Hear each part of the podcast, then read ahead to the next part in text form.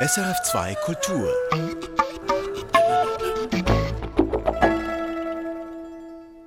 Ich bin Beatrice Bibi Bigler, freischaffende Parfümeurin und ich betreibe im Zürcher Oberland eine Parfümbar. Und ja, Parfümeurin zu werden, das war schon seit meiner Kindheit mein Traumberuf. Und den habe ich dann Schritt für Schritt verfolgt, bis ich das erreicht habe, was ich wollte, Parfümeurin zu sein. Mein Name ist Melanie Pfändler und das ist Musik für einen Gast. Bibi Bigler, wir sitzen hier zusammen im Radiostudio in Zürich in einem relativ kleinen Raum mit Kunststoffboden und hellgrauen, schallisolierten Wänden. Wonach riecht es hier drin? Ich muss sagen, das riecht nach nichts. Und das gibt es tatsächlich auch, auch im Leben einer Parfümeurin dass es mal nicht riecht. Und das darf es auch. Also würden Sie sagen, den Duft Radiostudio, den könnte man nicht in ein Flakon oder in ein kleines Parfümfläschchen bannen? Nein, das könnte ich jetzt, glaube ich, nicht. Oder ich müsste irgendetwas erfinden. Und wie würden Sie da vorgehen? Also wenn Sie sich jetzt den Vorsatz nehmen würden, ich möchte über einen Duft übermitteln, wie es in einem Radiostudio riecht. Wie wäre da Ihre Vorgehensweise? Da müsste ich mal in verschiedene Räume reingehen, glaube ich. Es riecht nicht überall gleich in diesem Studio, in diesem großen Gebäude. Und ich habe da gesehen, es sitzen ganz viele Menschen an den Bürotischen und da würde ich halt von Tisch zu Tisch gehen und jeder Mensch riecht anders und das würde ich dann alles in mein Fläschchen packen. Sie sind eine der ganz wenigen freischaffenden Parfümeurinnen und Parfümeure in der Schweiz. Sie haben eben ein eigenes Atelier im Ahrtal im Zürcher Oberland. Und auch weltweit gesehen ist Ihr Beruf sehr selten. Warum ist das so? Ist das ein so hartes Pflaster, Parfümeurin zu sein? Es ist ein hartes Pflaster, es ist ein harter, strenger Weg. Viele wollen das, es ist ein Traumberuf für sehr viele. Ich bekomme so viele Anfragen von jungen Menschen, die bei mir sich ausbilden lassen wollen zum Parfümeur, zur Parfümeurin. Aber es gibt wenige Ausbildungsplätze tatsächlich. Und ich hatte das Glück, da hinzukommen, weil ich das unbedingt wollte. Aber ja, das Wichtigste, denke ich, ist schon, wenn man weiß, was man will und man hat wirklich die Motivation und den Durchhaltewillen, die Ausdauer und ja, muss wirklich durch, durch diese strenge Zeit. Und es war wirklich eine strenge, harte Ausbildung. Es wurde sehr viel verlangt von uns. Und es schaffen es auch nicht alle. Über Ihre Ausbildung werden wir nachher noch ausführlicher sprechen, wie man Parfümeurin werden kann, wie man diese Fähigkeiten entwickelt. Sie haben jetzt gerade gesagt, Sie bekommen eben immer wieder Anfragen von jungen Menschen, die gerne in dieses Feld einsteigen würden. Wie erklären Sie sich die Faszination für diesen Beruf? Was macht das zu etwas Besonderem? Parfümeur, Parfümeurin zu sein und allgemein der ganze Bereich der Parfums, der Düfte, die Welt der Düfte, das ist so was Faszinierendes, weil es versetzt einen in, in Träume, in Fantasien, in Erinnerungen. Es hat zu tun mit Emotionen und das fasziniert den Menschen, das möchte der Mensch. Also ein ganz direkter Link, sozusagen eine Verbindung zur Gefühlsebene. Genau. Und wie war das bei Ihnen? Also wenn Sie gesagt haben, Sie hatten schon ganz lange diesen Traum, diesen Beruf ausüben zu können. Wann haben Sie zum ersten Mal auch vielleicht ein bisschen ernsthafter mit dem Gedanken gespielt, doch Parfümeurin, das könnte etwas sein für mich? Ja, ich habe das schon als Kind gewollt und ich habe an allem gerochen, als Kind schon. Und habe dann begonnen, diese Fläschchen zu sammeln mit ätherischen Ölen, mit Essenzen drin, habe mir da eine Kollektion angelegt, habe dann begonnen selber zu mischen, diese Essenzen zu mischen, kleine Kreationen zu machen und dann wusste ich, das ist das, was ich will und habe dann auch in meiner Ausbildung darauf hingearbeitet. Ich habe Biologie studiert in Zürich, habe dann im Hauptfach Botanik auch mit einer Duftpflanze gearbeitet für meine Diplomarbeit. Es ist eine Duftpflanze, die in der Parfümerie verwendet wird. Und da hatte Welche? ich natürlich die beste Voraussetzung. Es ist die Zystrose, Cystus ladanifer, ein Strauch im Mittelmeer. Der hat so ganz klebrige, harzige Blätter. Er sondert das Harz ab und das Harz wird dann auch gesammelt in der Parfümerie und das ist ein wunderbarer Duft. Also wirklich, das, der hat mich so fasziniert. Ich wollte mehr erfahren über die Zusammensetzung dieses Duftes und habe dann diese Pflanze zum Thema meiner Diplomarbeit gewählt. Also das Thema, das hieß ähm, der Einfluss verschiedener Parameter auf die Zusammensetzung des ätherischen Öls von Cistus ladanifer. Das klingt natürlich sehr theoretisch, nach einem theoretischen Ansatz. Das finde ich interessant. Das können wir vielleicht nachher noch vertiefen, wie sehr Ihre Arbeit auch wirklich Laborarbeit ist oder eigentlich wissenschaftliche Arbeit. Ist es ja, zur Hälfte mindestens. Also in der Biologie ist ja eine Naturwissenschaft da sicher mehr als die Hälfte. Was ich jetzt mache mit dem Zistusöl, das ist mehr Kreativarbeit. Wie muss ich mir diesen Duft dieser Pflanze vorstellen? Jetzt ich als Parfümamateurin, können Sie mir den beschreiben? Ja, dieser Duft, der hat etwas sehr Balsamisches, etwas Harziges, auch ein bisschen medizinisch. Er ist sehr stark, sehr intensiv. Ähm, er geht ganz tief und er ist eben auch ein Fixativ. Also er wirkt als Fixateur in der Parfümerie. Das heißt, er hat die Fähigkeit, andere Düfte zu fixieren, zurückzuhalten, dass sie nicht zu stark verdunsten. Sie haben vorhin gesagt, Sie haben in Biologie studiert mit Schwerpunkt Botanik an der Universität Zürich und Sie sind danach nach Frankreich gegangen, nach Grasse. Das ist eine Kleinstadt in der Gegend von Cannes und von Nizza. Und wenn man Grasse googelt, dann findet man Bilder von beigen, ockerfarbenen Häusern auf einem Hügel, enge Gassen, Palmen, Lavendelfelder. War das so romantisch, wie das aussieht auf diesen Fotos? Ja, das war tatsächlich noch romantischer zu dieser Zeit. Es gab da eben wirklich noch das alte Gebäude von Ruhr, von der Parfümerieschule, Givaudan Ruhr. Das war eine firmainterne Schule, Ausbildung. Das gibt es mittlerweile nicht mehr. Die Parfümerieschule ist dann auch nach meiner Zeit nach Paris umgezogen. Sie waren Mitte der 90er Jahre da? Ja, ich war in den 90er Jahren da. Und da gab es wirklich noch ein paar von den alten Fabrikgebäuden. Die meisten standen dann leer. Bevor Sie uns noch mehr erzählen zu dieser Studienzeit in Frankreich, möchte ich gern gleich schon das erste Musikstück einspielen, das Sie genau mit dieser Zeit verbinden. Sie haben das mitgebracht in diese Sendung, Les Mannequins d'Osier von Patricia Kaas.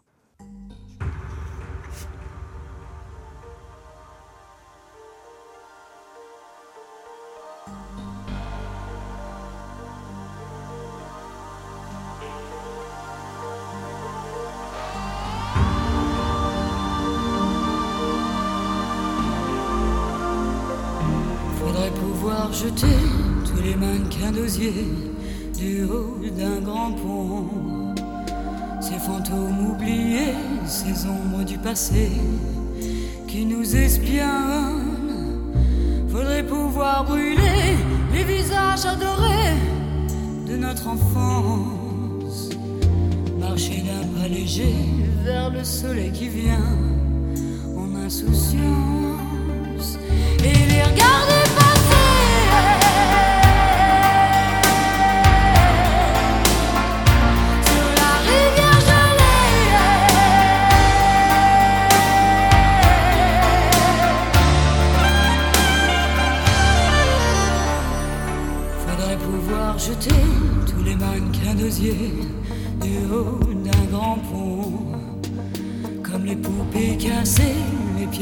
Abîmés de la mémoire. Faudrait pouvoir rayer les prénoms murmurés dans sa jeunesse et savoir oublier les yeux et les baisers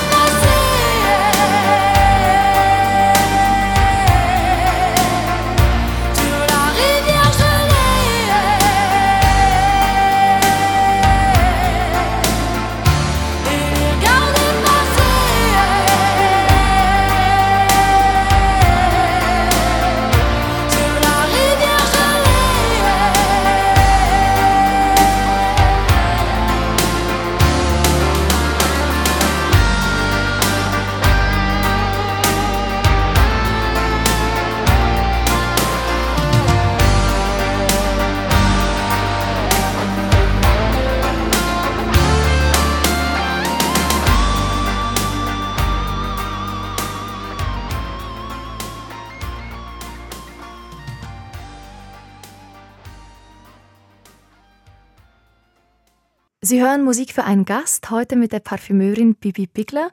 Und das Lied, das wir eben gehört haben, das war von Patricia Cas, Les Mannequins d'Osier, erschienen im Jahr 1990. Und das war ein paar Jahre bevor Sie nach Frankreich gingen, Bibi Bigler. Und Sie sagen, wenn Sie das hören, dieses Lied, dann versetzt Sie das sofort zurück in Ihre Studienzeit an der Parfümerieschule in Grasse.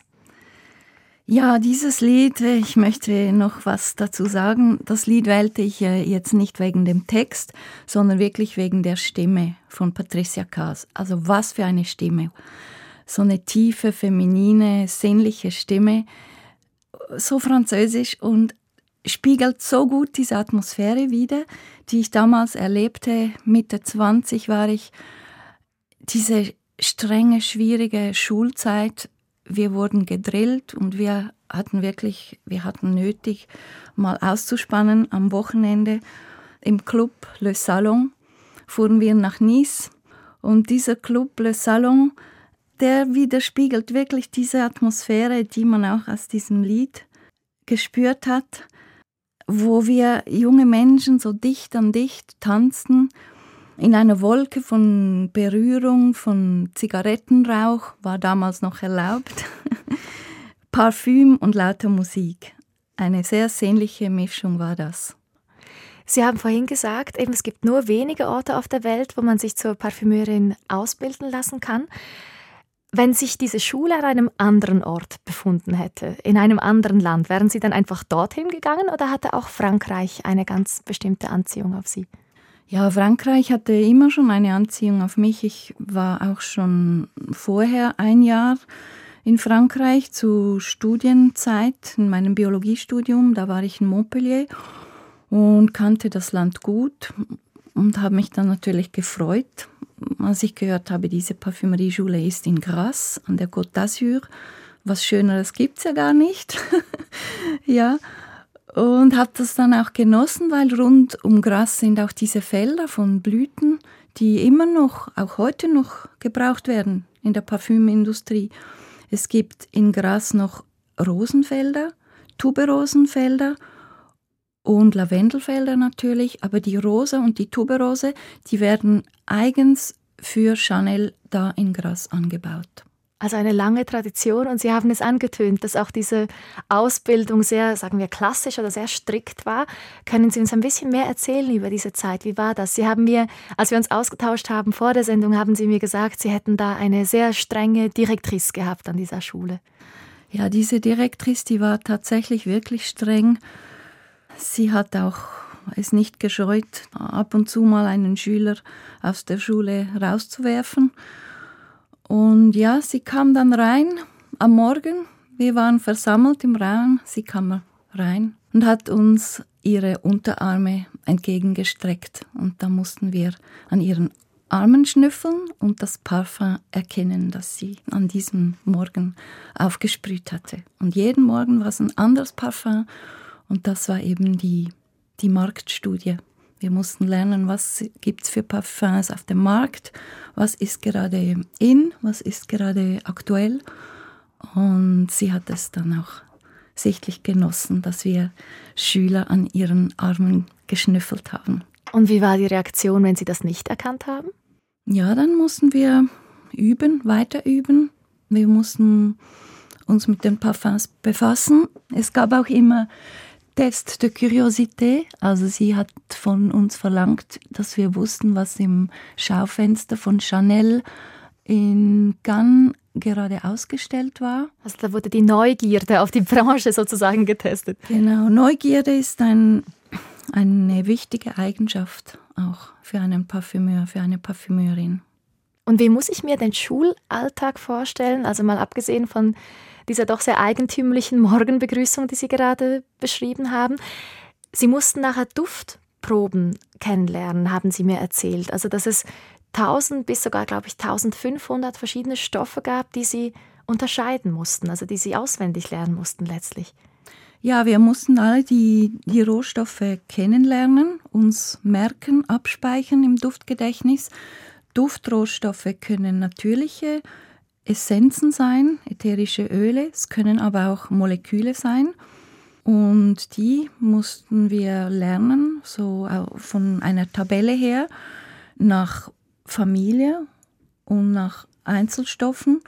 Und da mussten wir jeden Morgen durchgehen und uns zehn neue Duftstoffe merken, die uns einprägen, Notizen schreiben dazu.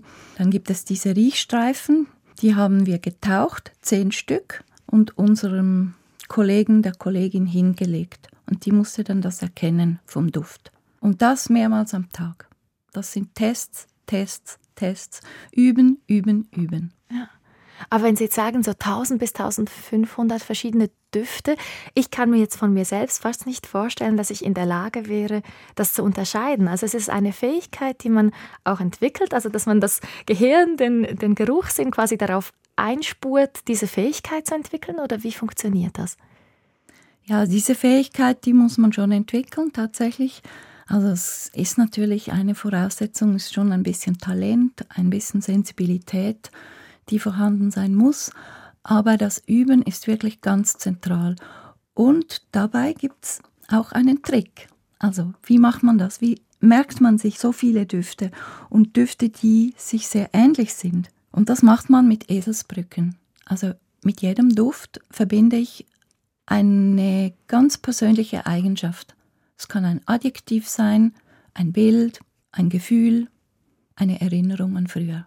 Und das speichere ich ab mit diesem spezifischen Duft in meinem Geruchsgedächtnis. Und somit kann ich ihn, diesen Duft, jederzeit wieder abrufen. Und können Sie immer noch auf dieselben Bilder, Assoziationen zurückgreifen wie damals als junge Frau Ende 20 in Krass? Ja, also es sind es immer noch dieselben. Genau. Ich weiß, dass ich es damals so abgespeichert habe und das bleibt bis heute so.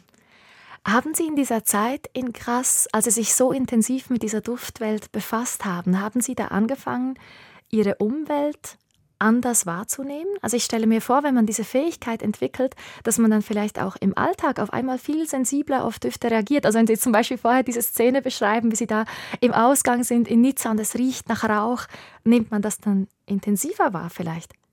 Oder anders? Ja, bestimmt. Also als Parfümeurin hat man natürlich schon die Tendenz, alles auseinanderzunehmen. Und äh, es riecht einfach alles. Man kann sich dem gar nicht entziehen. Mit jedem Atemzug schwirren Duftmoleküle in die Nase. Und würden Sie aber sagen, das war bei Ihnen zum Beispiel eben schon als Kind so oder konnten Sie da in Gras eine Veränderung bei sich beobachten, dass es eben etwas ist, wo das Gehirn auch dazulernt oder eben sich ein bisschen einspurt, auf diese Art zu denken, wahrzunehmen? Es ist eine Sensibilität, die jeden Tag einfach da ist. Ja, man kann sich dem nicht entziehen. Der Laie, der sich nicht professionell mit Düften befasst, der merkt das gar nicht, dass er was riecht. Aber ich merke dann das, mir wird das bewusst. Ich glaube, das ist der Unterschied. Sie haben vorhin gesagt, Sie haben ja ursprünglich Biologie studiert, Botanik. Hat Ihnen das dann auch geholfen an der Parfümerieschule, um vielleicht auch die Theorie hinter den Düften, eben zum Beispiel hinter den Molekülen, besser verstehen zu können? Gab es da Bezüge zwischen diesen beiden Studiengängen?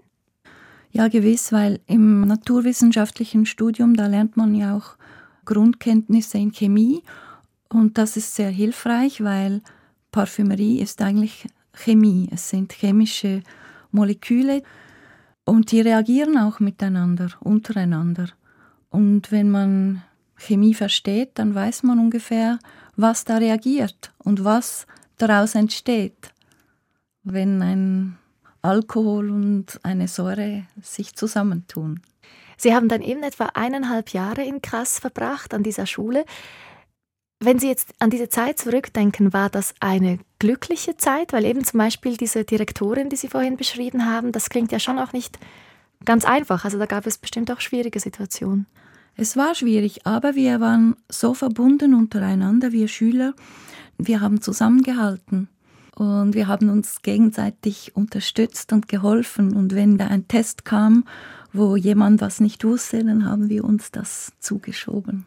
Also so haben wir es dann doch geschafft am Schluss. Hatten Sie in dieser Zeit doch auch manchmal die Verunsicherung, dass Sie sich gefragt haben, ist das wirklich mein Weg? Also wo Sie vielleicht auch überlegt haben, das abzubrechen oder vielleicht doch einen anderen Weg einzuschlagen? Nein, das habe ich nicht. Ich wusste, ich will das und ich schaffe das. Und woher nahmen Sie diese Sicherheit? Das weiß ich nicht. Das ist meine persönliche Motivation, etwas zu wollen und auch zu erreichen. Und meistens gelingt mir das dann auch. Also eine große Zielstrebigkeit. Ja, ich glaube, das braucht es in diesem Beruf. Sie sind nach dem Studium in die Industrie eingestiegen, haben mhm. zwölf Jahre bei Givaudan gearbeitet, wieder im Kanton Zürich, einem der größten Duftstoff- und Aromaunternehmen weltweit. Wie war das, von Grass nach Dübendorf zu kommen? Ich wusste ja, ich will zurück in die Schweiz und ich habe dann in Dübendorf bei Givaudan Aromen kreiert, Aromen für die Lebensmittelindustrie. Das ist ähnlich wie Parfümkreation, ein bisschen eine andere Gesetzgebung, aber vom kreativen Gesichtspunkt her ist es sehr ähnlich. Und ich habe da weiter gelernt, Training on the Job.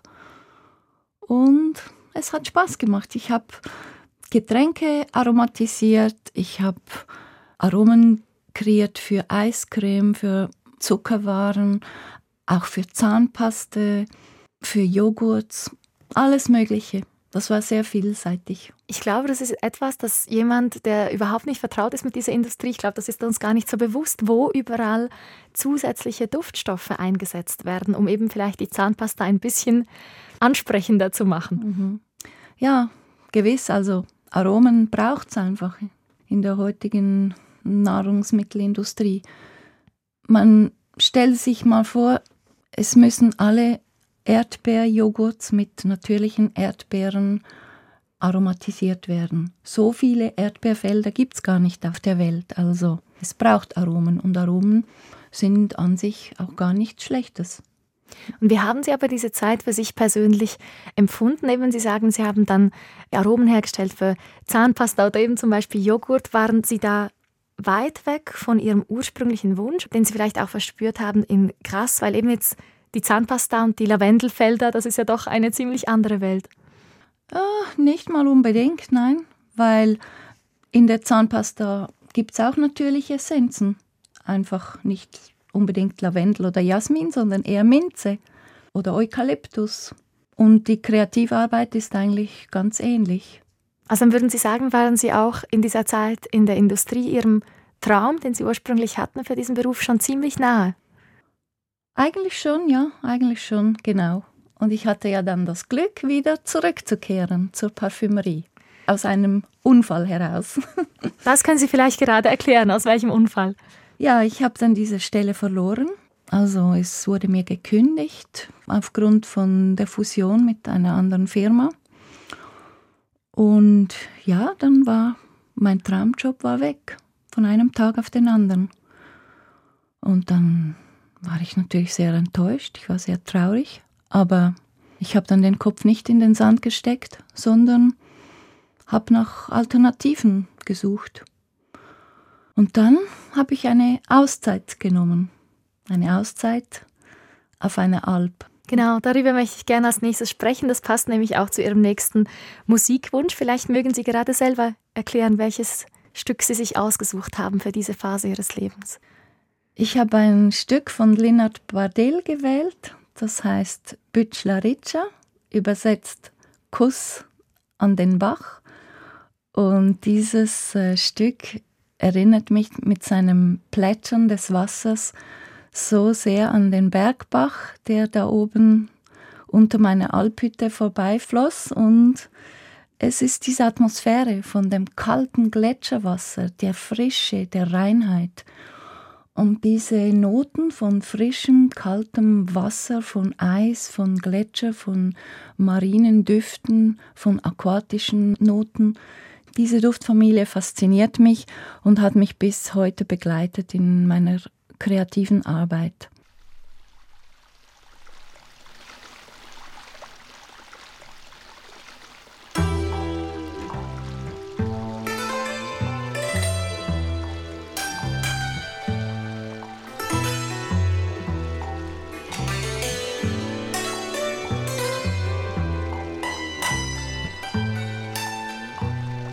Bycia, bycia la riccia, bycia, bycia la riccia, bycia, bycia la riccia, biccia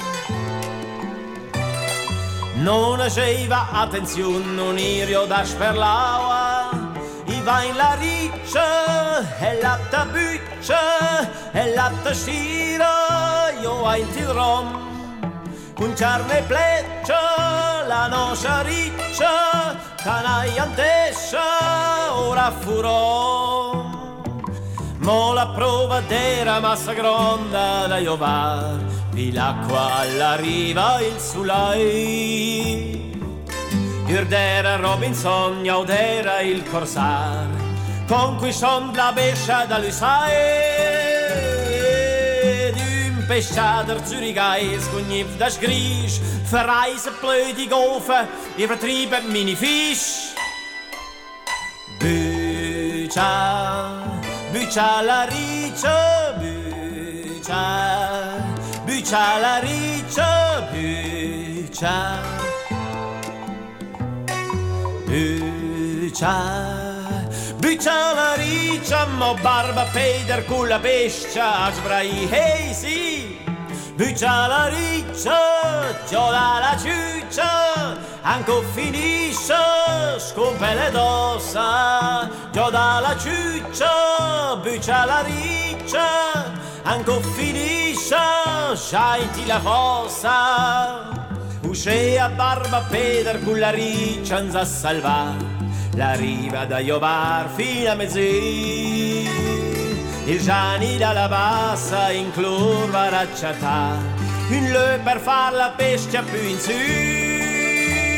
E Jurmo Sanda Leon a Fontanin stagnins, da questi naccalori faina fidelins.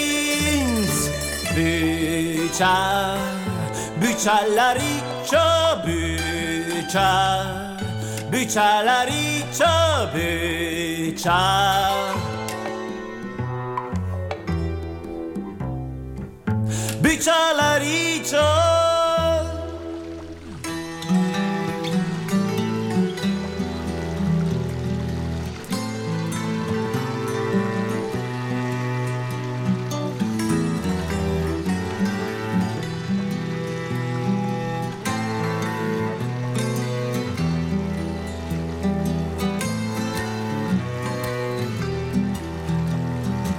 Sommer vaina fina dal caval. Plain vita pes al grezio di Mauà, Sul vadi liber fraisce verginal Culla stras mia memoria. Quintas surionti e storge Vantas alla fine d'una oa lice scomilli oter strist, e sečko un rutič, škomili otr strišt, e sečko un rutič.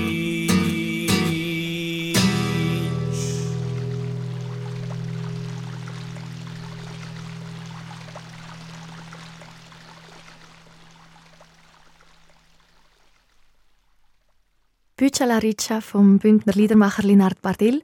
So grüßen sich die Fischer auf Unterengadinisch, um einander Glück zu wünschen. Sie waren da also mehrere Monate auf dieser Schafalp im Engadin, auf der Alp Sarsura. Wie sahen da Ihre Tage aus? Ich war beauftragt, Schafe zu hüten, 400 Schafe, Mutterschafe mit ihren Lämmern und hatte eine Alphütte zur Verfügung auf 2000 Meter Höhe. Die Schafe, die waren sehr selbstständig, die kannten den Berg besser als ich. Und von Einzäunen war da gar keine Rede. Also die Schafe, die gingen irgendwo hin, hoch den Berg hinauf und ich musste sie täglich besuchen, die Herde kontrollieren, Salz bringen und hatte nebenbei auch noch sehr viel Zeit, mich den Düften dieser Alp zu widmen und diese zu entdecken. Woher kam dieser Wunsch, diese Zeit auf der Alp zu verbringen? Wie sind Sie da dazu gekommen? Ja, das war eigentlich ein Zufall oder eben mein Schicksal. Ich habe den Alpmeister angetroffen, ein Bauer, unten im Tal. Der fuhr da mit seinem Pickup an mir vorbei. Ich war gerade am Fotografieren. Dann hat er mich gefragt, ah, kommen Sie meine Schafe hüten? Schauen Sie mal da oben am Berg. da sind noch ein Grüppchen Schafe, die sind weggelaufen, weil ja, der Hirt war weg, der Hirt ist mir davon gelaufen, also ein Grüppchen Schafe, die muss ich noch runterholen und hat gejammert. Und dann äh, dachte ich so, ja, aber warum auch nicht? Ich könnte doch Schafe hüten. Und so kam es dann auch. Ich habe mich anstellen lassen als Schafhirtin, war natürlich ein völliges Greenhorn, hatte keine Ahnung, was das heißt, Schafe zu hüten, Hirtin zu sein, habe dann mal noch einen Kurs besucht. Ja, und dann habe ich diese Stelle angetreten, im nächsten Sommer. Und Sie empfanden dieses Umfeld, diese Nähe zur Natur sehr inspirierend? Ja, natürlich. Also ich liebe ja die Natur, ich liebe alles, alle Düfte in der Natur, die Blumen, die Bäume, das Gras, das Heu und habe mich darauf gefreut. Ich wusste, es wird sicher viele Überraschungen geben, viel Neues, das ich lernen kann. Und so war es dann auch. Eben, mit den Schafen hatte ich nicht allzu viel zu tun, weil die waren sehr selbstständig. Aber dafür habe ich anderes gelernt und andere Erfahrungen gemacht. Welche? Ich habe gelernt, wie man mit Jägern umgehen muss, mit anderen Hirten, mit den Bauern. Jeder hat so seine, seine Bedürfnisse und ich war so eigentlich die Drehscheibe und alle kamen zu mir, haben mir ihre Sorgen abgeladen und ich musste irgendwie damit zurechtkommen. Sie haben auch diese Duftwelt eben kennengelernt, der Alpen, des Engadins. Wie sind Sie mit dieser Inspiration umgegangen? Also haben Sie sich da konkret dann auch zum Beispiel Notizen gemacht oder haben Sie das ganz intuitiv, sind Sie da vorgegangen, dass Sie einfach spazieren gegangen sind oder wie haben Sie diese Welt für sich entdeckt? Ja, ich habe mir Notizen gemacht. Ich hatte ein Tagebuch, habe Tagebuch geschrieben. Jeden Tag gingen andere Blüten auf. Ich habe das schön säuberlich notiert, habe mir auch Duftnotizen gemacht. Ja, wusste noch nicht, was das mal werden wird. Und jetzt weiß ich's. Sie haben sich nach dieser Zeit selbstständig gemacht. 2009 war das. Sie waren damals um die 40. Hat das Mut gebraucht, diesen Schritt zu tun, in die Selbstständigkeit als freischaffende Parfümeurin zu arbeiten? Ja, ich bin da von der Alp wieder ins Unterland gekommen und habe mich dann entschlossen, selber anzufangen. Habe mir ein ganz kleines Atelier gemietet und habe da begonnen, Düfte zu kreieren. Und meine ersten beiden Parfums, die Inspirationen dazu habe ich eben auf der Alp geholt. Und das waren zwei Düfte, die mich immer wieder begleitet haben auf dieser Alp Sarsura. Das war einerseits die Prachtnelke, eine kleine rosarote Nelke, ganz ausgefranste Blütenblätter hat die, eine Schönheit für sich. Und der Duft, den sie verströmt, der ist schon ein Parfüm für sich. Ganz zart, feminin, pudrig, nelkenartig mit ein bisschen Vanillin drin. Als Parfümeurin nennen Sie sich Bibi Bickler, das ist der Name Ihres Unternehmens. Sie heißen mit bürgerlichem Namen Beatrice. Wie kam das? Wann sind Sie zur Bibi geworden und warum? Ja, Bibi ist eigentlich mein Künstlername aus der Jugendzeit. Also ich habe da Zirkus gemacht. Ich war mit meiner Freundin im Kinderzirkus Robinson und anschließend haben wir zu zweit, bevor wir das Studium begonnen haben, ein Zwischenjahr eingeschaltet nach dem Gymnasium und haben ein Straßenzirkusprogramm auf die Beine gestellt. Unser Name war Bibi und Tamarillis, Bibi von Beatrice und Tamarillis von Tamara. Und dieser Name Bibi der hat anscheinend gefallen. Alle haben mich danach Bibi genannt und so ist dieser Name dann auch zu meiner Marke geworden. Verstehen Sie sich eigentlich als Künstlerin oder vielmehr als Tüftlerin, als Forscherin oder wie würden Sie sich selbst beschreiben? Ich glaube, eine Parfümeurin ist eine Künstlerin, weil es ist eine Kunstform wie Musikerin oder Malerin oder Schriftstellerin man hat einfach andere Werkzeuge. Aber die Kreation, der kreative Prozess ist ganz ähnlich. Die Musik spielt bei Ihrem Arbeitsprozess auch eine wichtige Rolle. Sie haben sich ein Stück von Herbert Grönemeyer ausgesucht als dritten Musikwunsch. Musik nur, wenn sie laut ist. Ist das auch Ihr Credo, wenn Sie Musik hören? Das ist so, tatsächlich. Ich höre immer wieder oder meistens sage ich Musik, wenn ich am Arbeiten bin, am Kreativarbeiten bin. Und dann muss diese Musik auch richtig laut sein. Die muss durch Mark und Bein gehen die muss mich inspirieren, die muss etwas bewegen in mir, was auslösen und dann bin ich so richtig in meinem Element. Es kommen Inspirationen, ich bin da und kann kreativ arbeiten.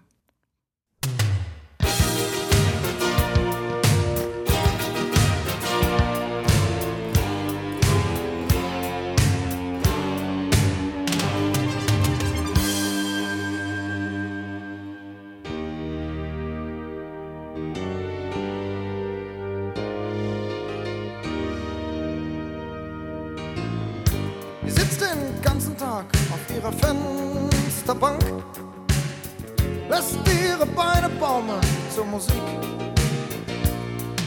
Der Lärm aus ihrem Zimmer macht alle Nachbarn krank. Sie ist beseelt, lächelt vergnügt. Sie weiß nicht, dass der Schnee lautlos auf die Erde fällt. Merkt nichts vom Klopfen an der Wand. Sie mag Musik nur, wenn sie laut ist. Das ist alles, was sie hört. Sie mag Musik nur, wenn sie laut ist.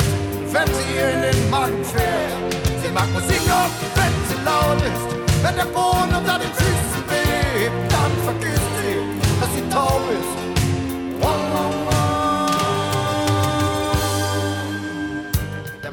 Träume muss ein Bassmann. Kribbeln im Bauch macht sie verrückt.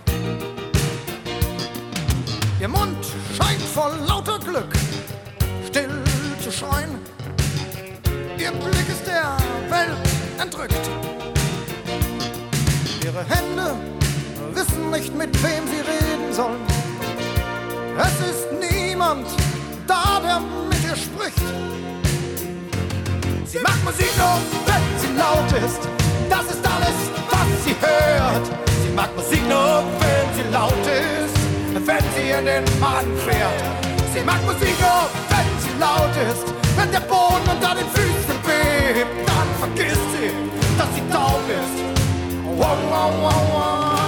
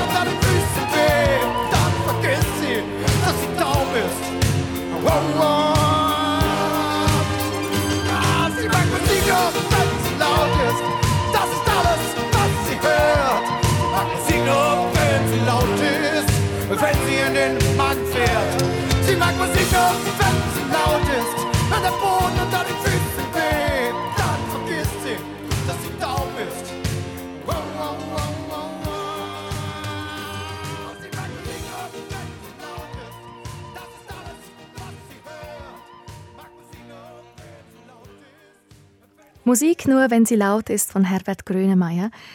In dem Stück geht es um eine gehörlose Frau. Was fasziniert Sie an diesem Lied, an dieser Geschichte, Bibi Bigler? Ich finde es wunderbar, dass diese Frau, die taub ist, eine andere Sinneswahrnehmung ähm, sich holen kann, um eben das, was sie nicht hört, trotzdem zu spüren, eben über die Vibration, über das Taktile. Das finde ich wunderbar. Ihr Fokus auf den Geruchssinn durch Ihre Arbeit, was hat das ausgelöst mit Ihren anderen Sinnen? Also jetzt eben, man sagt ja genau, wie Sie jetzt gesagt haben, Menschen, denen ein Sinn fehlt. Jetzt eben zum Beispiel in dieser Geschichte, die Frau, der, der Gehörsinn fehlt. Das gleichen dann andere Sinne vielleicht auch, die dadurch stärker ausgebildet sind. Und bei Ihnen, was würden Sie sagen, was hat das ausgelöst, dass Sie so gut riechen können?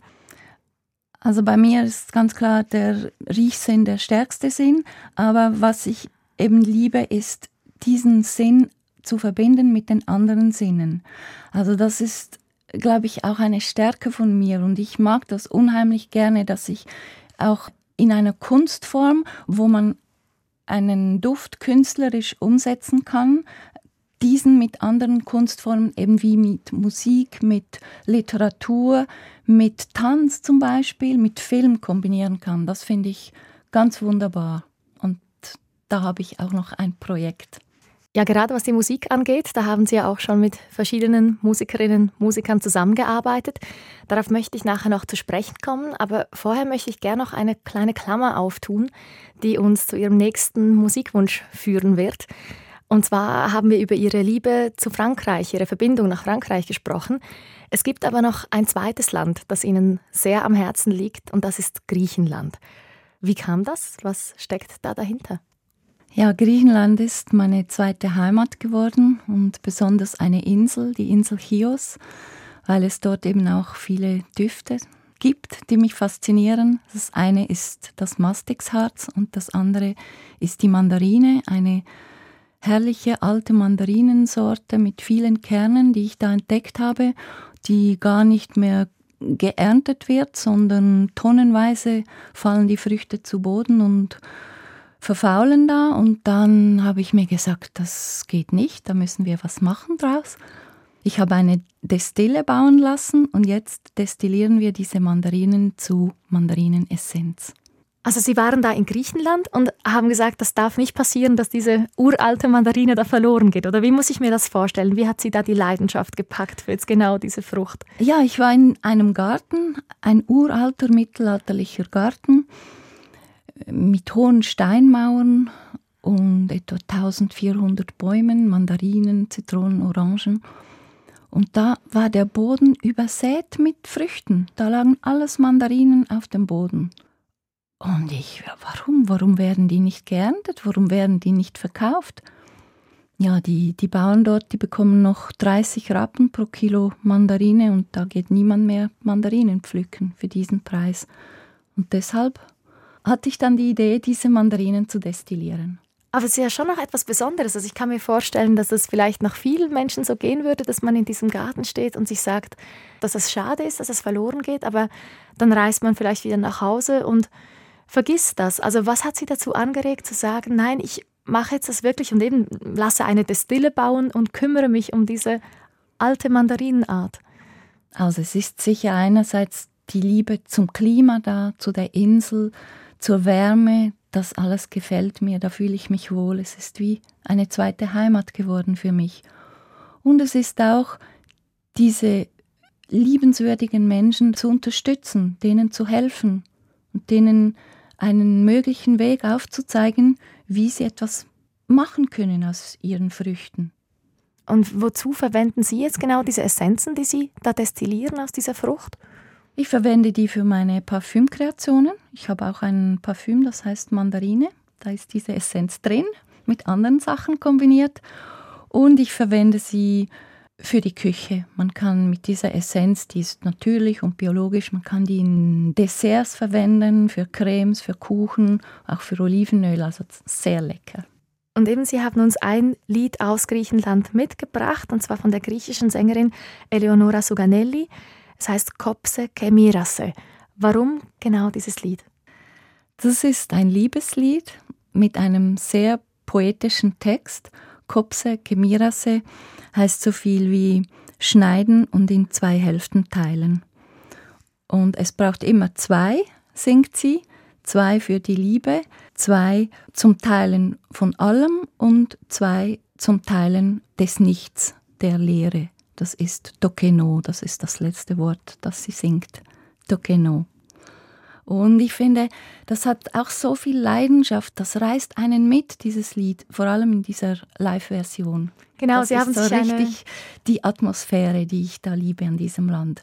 Sie sagt dann auch mal zwischendurch, Bame, Bame heißt so viel wie komm, komm mit, wir gehen.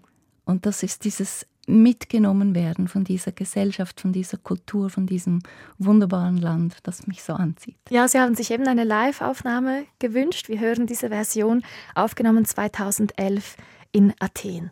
Τι άλλαξε, τι χάλασε Λες και πάνω στο διάφανο φως μελάνης θάλαξε που χάνεσαι που τρέχει το βλέμμα. Ποια αλήθεια μου κρύβει ο καπνός ή μήπως κρύβει ψέμα.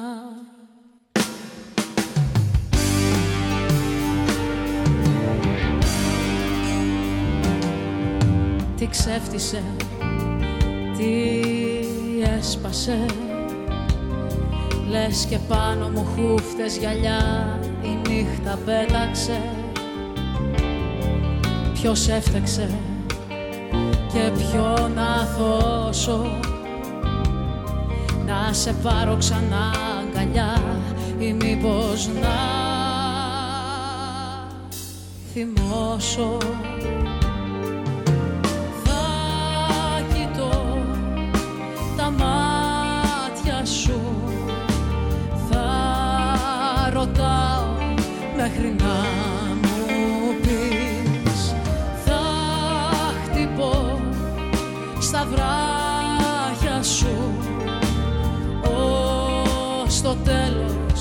της σιωπής Κόψε και μοίρασε στα δύο. Πάντα η αγάπη θέλει δύο. Δυο να γελούν στο ίδιο αστείο. Δυο να ζεσταίνουν το κρύο. Δυο να μοιράζουν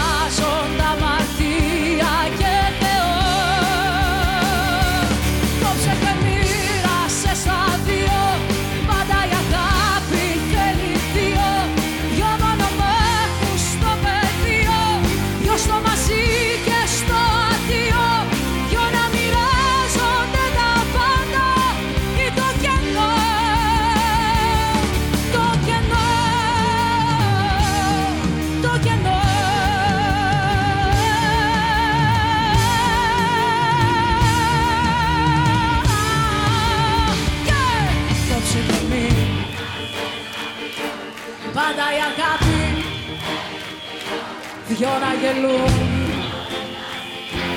Δυο να ζεσταίνουνε Δυο να μοιράζονται αμαρτία. Και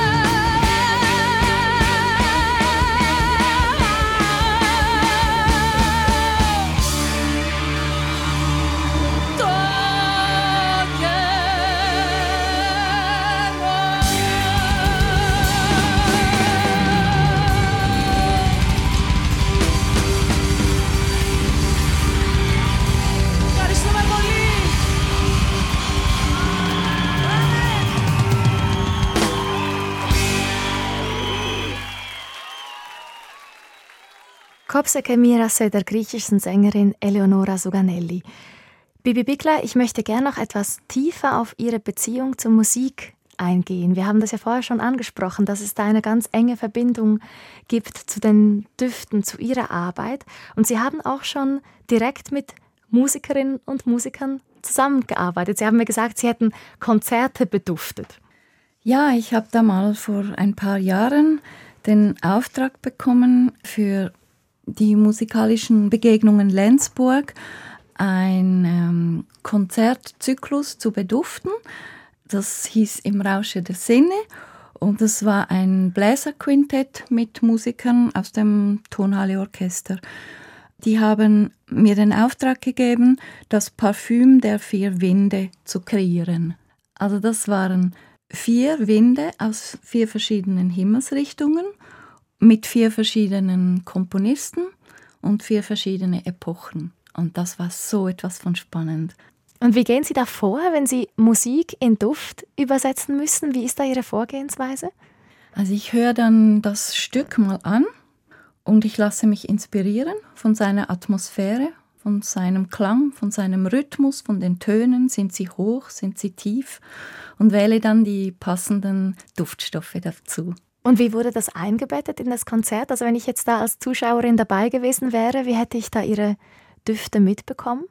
Wir haben dann einen kleinen Flyer gedruckt und haben die Stücke beschrieben. Ich habe dann meine parfümistische Interpretation auch dazu geschrieben. Und die Duftfreisetzung wurde so konstruiert, dass man Riechstreifen beduftet hat mit dem entsprechenden Duft und dann in ein kleines Pergamenttütchen verpackt hat und die wurden dann dem Programmheft angeheftet. Und so konnte der Zuhörer, der Besucher während dem Stück den entsprechenden Streifen rausziehen und am Duft riechen und dazu die Musik genießen. Wir sind schon langsam am Ende dieser Sendung, Bibi Bickler. Eben was diese Zusammenarbeit mit Musik oder mit anderen Kunstformen angeht. Sie meinten da, als wir uns ausgetauscht haben vor der Sendung, dass Sie da noch große Träume haben, dass Sie das gerne noch vertiefen würden. Was schwebt Ihnen vor? Wo sehen Sie da noch Entwicklungsmöglichkeiten, die Sie reizen würden? Ein großer Wunsch von mir ist wirklich ein multimediales Kunstprojekt mit Duft zu verwirklichen. Und da stelle ich mir die Zusammenarbeit mit anderen Künstlern vor mit Musikern, mit Malern, mit Tänzern vielleicht und ein wirklich großartiges, umwerfendes Kunstprojekt zu schaffen, wo vielleicht der Betrachter auch ein Teil ist vom Kunstwerk, irgendwohin geführt wird und wie auch verführt wird von dieser multimedialen Kunst. Also ein Erlebnis mit allen Sinnen. Ein Erlebnis mit allen Sinnen, genau. Wir hören jetzt zum Schluss noch ein Stück, das Sie sich ausgesucht haben, von dem Sie meinten, dass Sie es auch als sehr inspirierend empfinden. Ein klassisches von Antonin Dvorak, ein Abschnitt, eine Dumka aus dem Klaviertrio Nummer 4. Und Sie haben sich eine Aufnahme des Oliver Schnieder Trios gewünscht. Oliver Schnieder, einer der führenden Schweizer Pianisten. Warum genau diese Version? Ja, ich mag Oliver Schnieder sehr als Pianist. Ich habe ihn live gehört die Goldberg-Variationen spielen in der Klosterkirche Königsfelden und das war umwerfend. Er ist ein Magier, wie er die Klaviertasten berührt und anspielt. Und wonach riecht dieses Stück für Sie? Dieses Stück riecht nach Frohlocken. Es ist ein leichtes, ich würde sagen beschwingtes Tanzstück. Ich habe da Lust dazu zu tanzen und wähle leichte, grüne, marine, luftige Noten für die hohen Töne und Ambernoten, Holznoten, etwas Schweres, ein bisschen Moschus für das dunkle Cello im Untergrund. Vielleicht steigt dieser Duft auch gleich einigen unserer Zuhörerinnen und Zuhörer in die Nase. Bibi Bügler, vielen Dank, dass Sie heute unser Gast waren. Danke vielmals. Und es ist schade, dass es in der Radioleitung keine Duftleitung gibt. Wir hören das Andante Moderato aus dem Klaviertrio Nummer 4 von Antonin Dvorak, gespielt vom Oliver Schnieder Trio.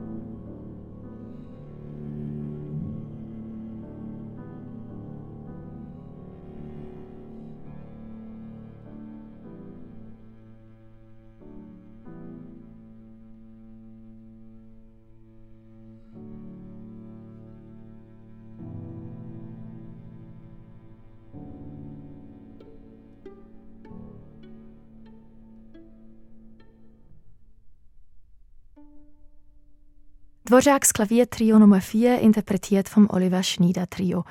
Sie hörten Musik für einen Gast, eine Stunde mit der Parfümeurin Bibi Pickler.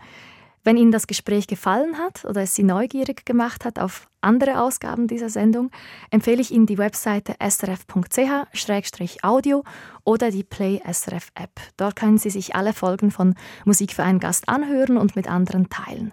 Ich bin Melanie Pfändler. Vielen Dank fürs Zuhören. Erfahren Sie mehr über unsere Sendungen auf unserer Homepage srf.ch-kultur.